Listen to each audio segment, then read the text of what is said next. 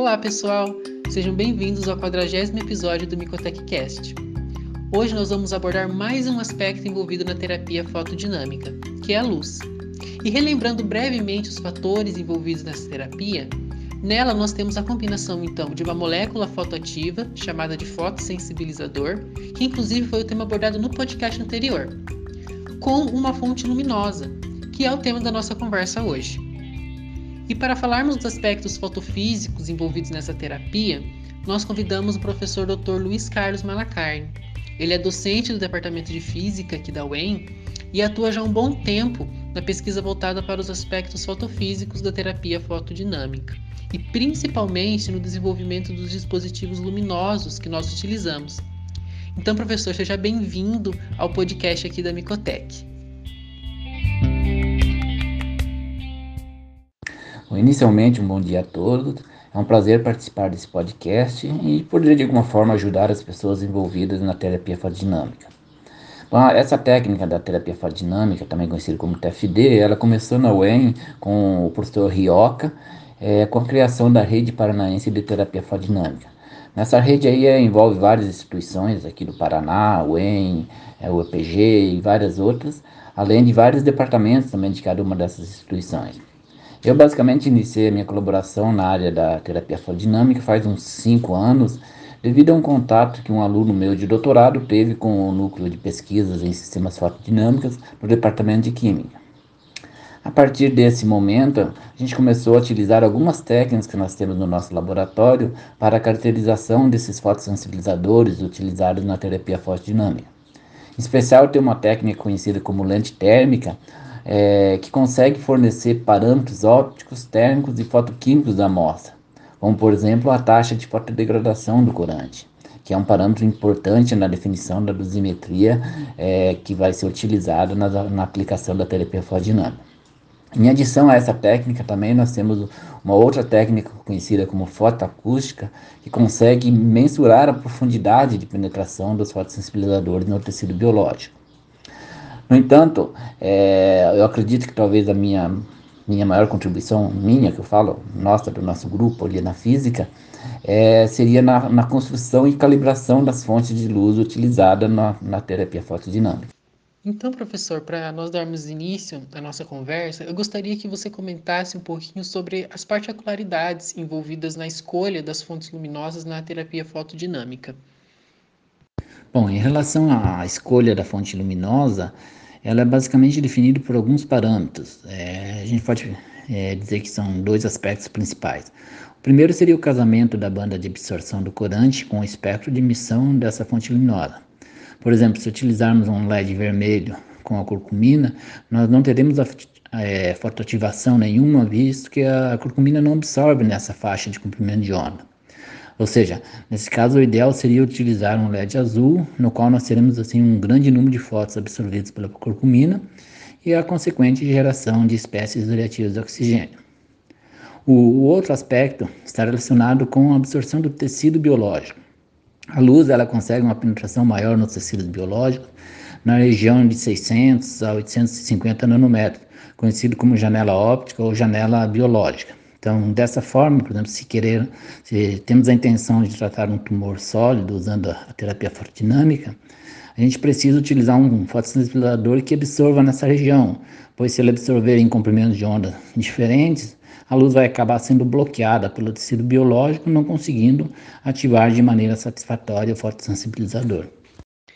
E seguindo nesse segundo aspecto que o senhor acabou de comentar, professor, é interessante a gente ressaltar que hoje existe a aplicação de diferentes solventes e matrizes transportadoras de fármacos, que auxiliam tanto na biodisponibilidade quanto na retenção das moléculas do fotossensibilizador no tecido-alvo. É possível que a utilização desses sistemas pode acarretar um impacto na absorção de luz das fontes luminosas? O, possível impacto dessas matrizes, essas transportadoras de fármacos aí, na verdade, ela precisa ser avaliado caso a caso. Em geral, elas não absorvem na mesma região do fotossensibilizador, não afetando assim de uma maneira significativa a fotoativação desse fotossensibilizador e também de, forma, de um modo consequente a geração dessas espécies reativas de oxigênio. É, no entanto, se a matriz absorver na mesma região, isso obviamente vai induzir uma diminuição no número de fótons é, absorvidos e a definição da dosimetria nesse caso então vai precisar ser definida levando em conta essa perca que vai ter pela absorção dessas, dessas matrizes transportadoras de fármacos. E nesse sentido, professor, trazendo a questão da dosimetria que você acabou de comentar, acredito que até de forma intuitiva nós possamos pensar que a relação entre a quantidade de luz fornecida para o fotossensibilizador é, digamos, quanto mais luz, mais ativação da molécula. Isso é verdade ou existe um limite intrínseco ao fotossensibilizador ou até mesmo à fonte luminosa?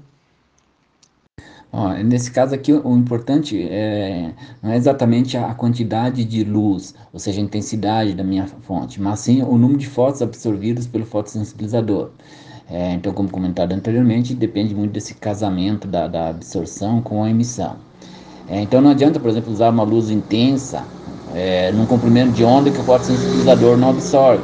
Então, é, nesse sentido, um possível limite para a fonte é, seria a intensidade de luz, ou seja, a potência que ela consegue entregar, e, e que vai depender, obviamente, do tipo de, de, de, fonte luminosa. Então, muitas vezes, se a gente precisa de uma fonte com uma intensidade muito alta, a, a luz LED não consegue atingir. Então, nesse caso, muitas vezes a gente acaba tendo que utilizar a luz laser.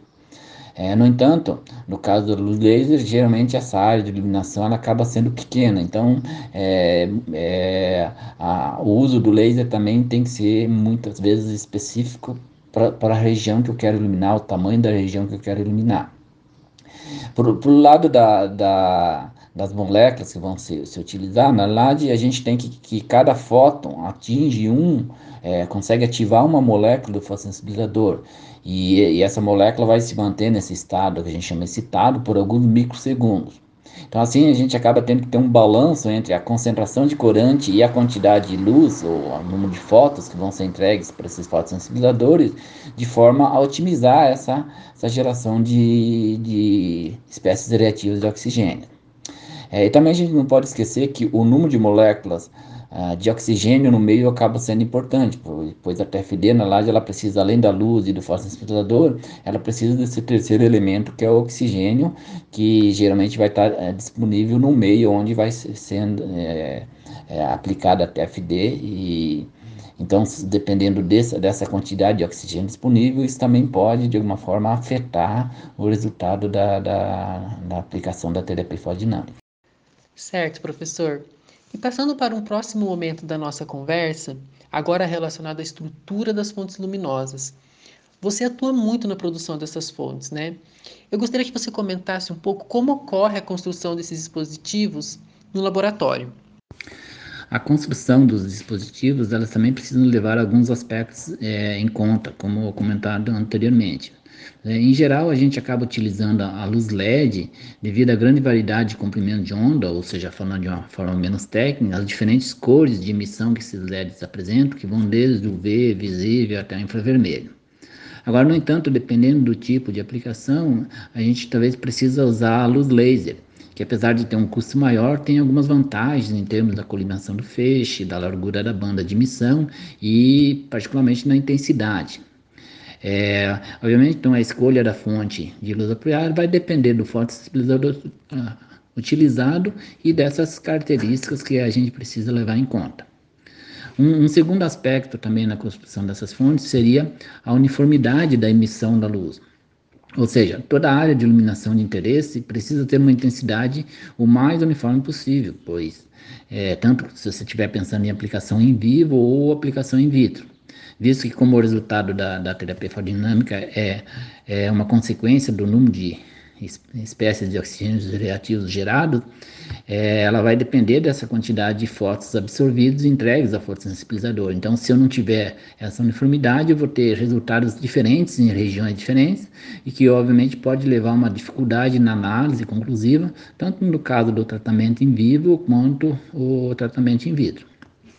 E finalmente, um outro aspecto é que a gente precisa da, ter uma calibração apropriada dessas fontes, ou seja, é que se resume a, determinar a irradiância da, da minha fonte de luz, que seria basicamente a intensidade por unidade de área, E, e esse parâmetro, essa irradiância, ela é fundamental para a gente definir a dosimetria a ser utilizada, pois o, o número de moléculas fotoativadas vai depender da irradiância e do tempo de iluminação, é, que nós usualmente chamamos de fluência. E para finalizar, professor, eu gostaria que você comentasse sobre o impacto da fonte luminosa no mecanismo de ação da terapia fotodinâmica. Bom, acho que essa, a resposta dessa tua pergunta aí é basicamente um resumo do que eu, já foi falado anteriormente, ou seja, uma escolha errada da fonte luminosa, a falta de uniformidade ou a própria calibração errada, além de dificultar nessa definição da dosimetria ideal, ela pode levar a conclusões erradas.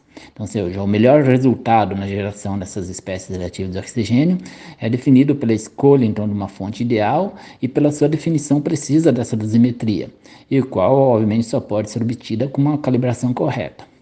É nesse sentido, nós temos no nosso departamento um equipamento muito bom, que ele é certificado e que consegue definir com uma precisão essa irradiância e dessa forma ajudar na, na definição da dosimetria é, necessária para você ter uma ação efetiva da terapia fotodinâmica.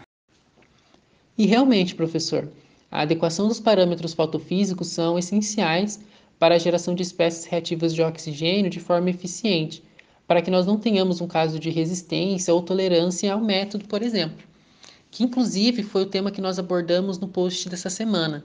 Quem ainda não viu, dá uma conferida no perfil da Micotec lá no Instagram. E para concluirmos mais episódios do Micotec Cast, gostaria de agradecer a participação do professor Luiz Carlos Malacarne, ele que é o nosso parceiro né, do Departamento de Física, na terapia fotodinâmica. Então a gente agradece pela disponibilidade dele estar aqui conosco e de ter compartilhado essas informações valiosas, principalmente para o pessoal que trabalha com a terapia fotodinâmica. Bom, eu que gostaria de agradecer a oportunidade e espero que as respostas ajudem as pessoas que estão trabalhando em terapia fotodinâmica, especialmente esses alunos da área biológica que algumas vezes se sentem um pouco inseguros quando tem que lidar com essas propriedades ópticas da luz e da interação com a matéria. Gostaria também de disponibilizar é, para ajudar todas as pessoas que precisam ainda dessas configurações, dessas fontes de iluminação, além, obviamente, da estrutura de nossos laboratórios aí, que contam com diversos tipos de lasers e técnicas de análise na interação das matérias. E como a terapia fotodinâmica é uma, uma área multidisciplinar, então essa, essa colaboração aqui entre físicos, químicos e os pesquisadores da área biológica, ela além de necessária, é muito interessante. Então, é, eu gostaria novamente então de agradecer essa oportunidade. Um abraço a todos e até. Tchau, pessoal, e até o próximo Micotech Cast.